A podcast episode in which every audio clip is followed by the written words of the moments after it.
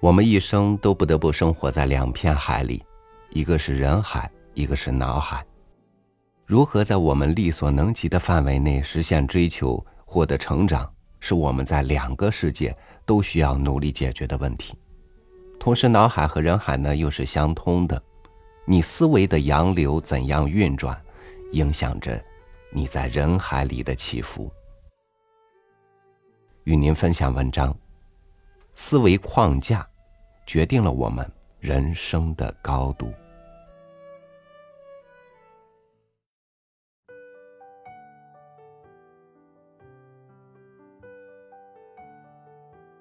你在工作、生活、学习中有没有遇到这样的问题呢？说话的时候说了一堆，没有体系，没有重点。做事的时候没有章法，总是很忙乱。做决定时常常左右摇摆，不知如何解决。考虑问题时看不清事物的本质，容易被别人带节奏。以上种种问题，我们每个人或多或少都会遇到。那么原因在哪里？如何解决这个问题？著名的大数据之父舍恩伯格在新书《框架思维》中给了答案。想要做事有逻辑，说话有条理，决策思考有根基，就要所想所做都有框架。框架就像一扇窗户，通过不同的窗户，我们能看到不同的情况。只有选择了正确的框架，我们才能看到事情的真相。从而获得对于事物的准确认知，做出正确的决策和判断。就好像盖房子需要搭架子，我们说话做事也需要搭架子。有了架子，即使遇到新事物或者新情况，我们也可以迅速的找到合适的架子套上，做到凡事有章有法。可以说，我们的框架。决定了我们的认知水平，从而决定我们人生的高度。其实，框架思维并不是什么新鲜的概念，很多大佬都有自己的框架模型。比如马斯克，他屡次在公共场合提倡的第一性原则，这就是一种框架。他在做任何决策的时候，都会先用这套框架去衡量这件事情。当然，适合每个人的框架是不同的。同一个人在应对不同的情况时，应用的框架也是不同的。比如查理芒格，他也有很多思维框架，像是机会成本思维模型、直觉思维模型、局部最优与全局最优思维模型等等。除此之外还有很多，就是高手做事，他都有自己的思维框架，通过这些框架。他们能理智的决策，清楚的表达，所以我们也需要框架。那么，如何搭建我们的框架呢？框架思维书中提出了构建框架的三大底层要素。框架底层要素，第一个要素是因果律。因果关系是建构框架的一个基本要素。世界为什么可以预测呢？因为你是用因果关系来看待世界，因果关系简而言之就是从原因推论出结果，因而我们能够在行动之前预测出每个决定可能带来的后果，从而不断修正优化自己的行动方案。因果关系存在于一切生物之中，那些能够很好的利用周边环境中的因果关系，并以此来指导自己行为的生物。往往比那些不太在意因果关系的生物活得好。人类一生下来就懂得某些对世界因果关系的认知，即使是婴儿，他也知道掉落的物体会垂直落下。人类也会很自然的从经验中总结出因果关系。与大多数生物对因果关系的反应不同，其他生物。不会进行抽象的框架构建。一只狗伸出爪子就获得奖励，它不知道这是因为它表现出了友好，而不是因为伸出爪子。人类具有抽象思维能力，能够把因果推论转化为框架，这些心智模型就成为可供反复利用的模板，可以不断的应用到新的环境中。它未必完美，但是灵活，可以相互替代，不仅减轻了我们的认知负担，而且大大减少了决策时间。如何更好的以因果模板进行思考？首先，至少要有因果模板意识。其次，在思考问题的时候，要懂得如何去利用它。你可以停下来问问自己：发生这件事的原因是什么？我是怎么解释的？这么解释是不是正确呢？框架底层要素二：反事实思维。英国哲学家卡尔·波普尔有句名言：“让假设代替我们去死。”意思是说，人类大脑具有模拟能力，在行动前会先模拟环境，想想可能出现的情况，进而判断是否需要采取行动，或者是如何行动，从而规避了伤害自身的行为。反事实思维是构建框架的第二个要素，它以目标为导向，透过现状做出各种预想，以提前应对可能出现的情况及问题。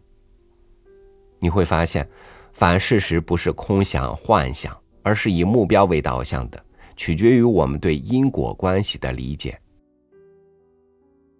人类大脑爱脑补，反事实思维呢？能够让我们利用已经知道的信息去想象缺失的信息，填补想象世界的空白，并让我们想象不同情况下事态的演变，想象另一种现实。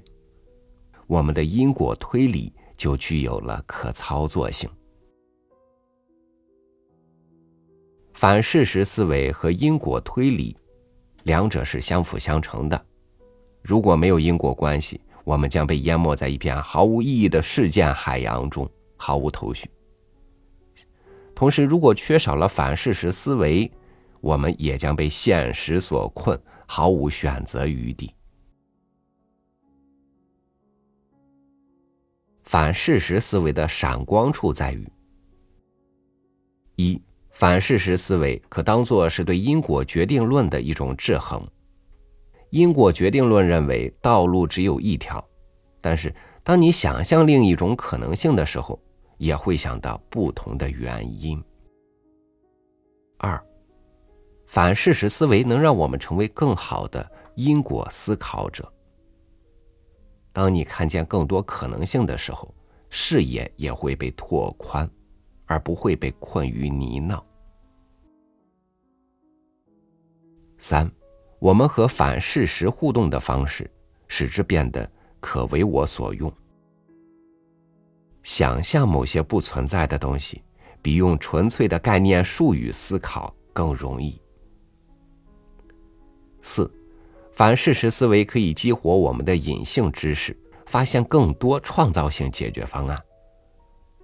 第五，就是反事实思维给人一种使命感，使我们从理解转向行动。从领悟转向决策，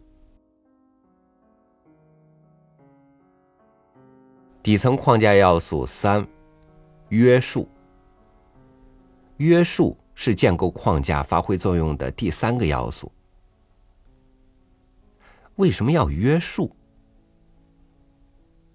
人类的想象力是无穷尽的，你可以想象出无数与因果心智模型无关的现实，但是。他们对你的行动是不是有参考价值？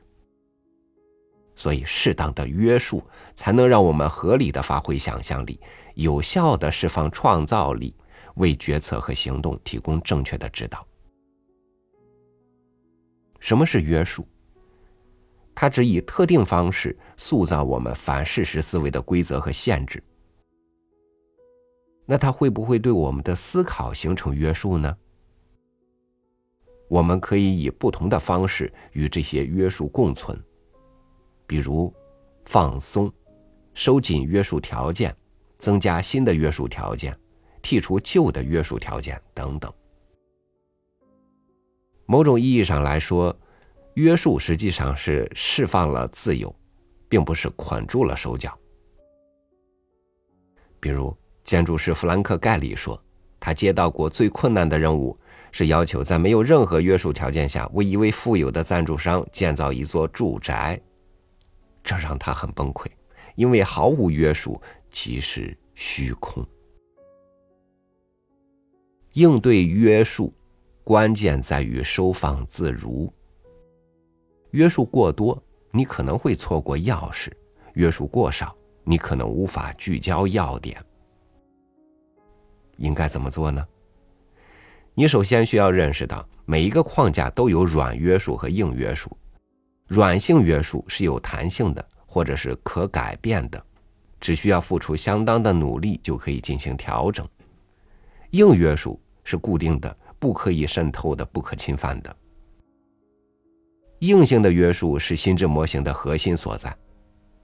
忽略它，就意味着放弃框架本身。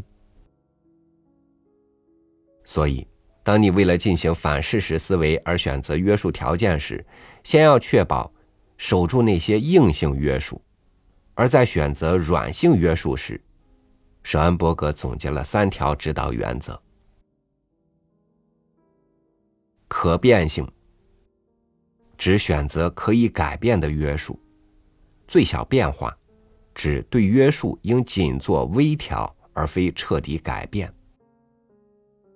一致性，指某个约束的改变不能与另一个约束产生矛盾和冲突。有了约束，你就可以确定决策，展开行动。框架的建构就从认知范畴转向至关重要的行动。框架赋予我们认识能力和行动能力，它也确保我们的认识和行动有意义。当我们具备了框架思维时，我们就具备了解决问题的能力，找到目标，分析过程，通过框架思维的三大底层要素。学会换位思考和逆向思考，让自己成长越来越快，最终走向成功。多元框架能够打开新的思路。人人都可以构建框架，只是需要一定的技巧。这些技巧可以通过训练和经验获得，但是更重要的是对新事物持开放态度。当你在构建框架的时候，你需要注意避免框架僵硬，增加思维的敏捷性，也就是保持框架的灵活性。比如，普通人建构框架会对自己的认知框架进行不断调整、修正，但是恐怖分子他就把这种认知的灵活性视为堕落，而把自己建构框架中的僵化看作是纯粹和秩序的象征。因此，他们就会做出很多非理性的行为。所以，如果当前的框架无法满足需求，那就重新建构框架吧。越多元的框架，越能够让你发现不同的观点，主动的去拥抱变量，适应环境的变化，转换框架，从不同的角度看待问题。你可能会打开新的思路，开辟新的途径，可能会带来。更大的回报。最后需要提醒大家的是，框架思维呢，不是建立之后就是永久通用的，而是要在应用过程中不断的实践和调整。任何自身知识体系的构建，都是一种螺旋式递进的关系，建立、检验、修正、重新建立，都有这样一个过程。就像《原则》的作者达利欧在积累自己的原则时，他的这些原则也不是一蹴而就的，而是不断优化，最后才相对稳定下来。但在相对时间里，框架思维可以说是解决万事万物的底层逻辑，这种能力可迁移、可复制。构建好一套框架，其他事情则是一通百通这就是框架思维这就是框架思维的魅力。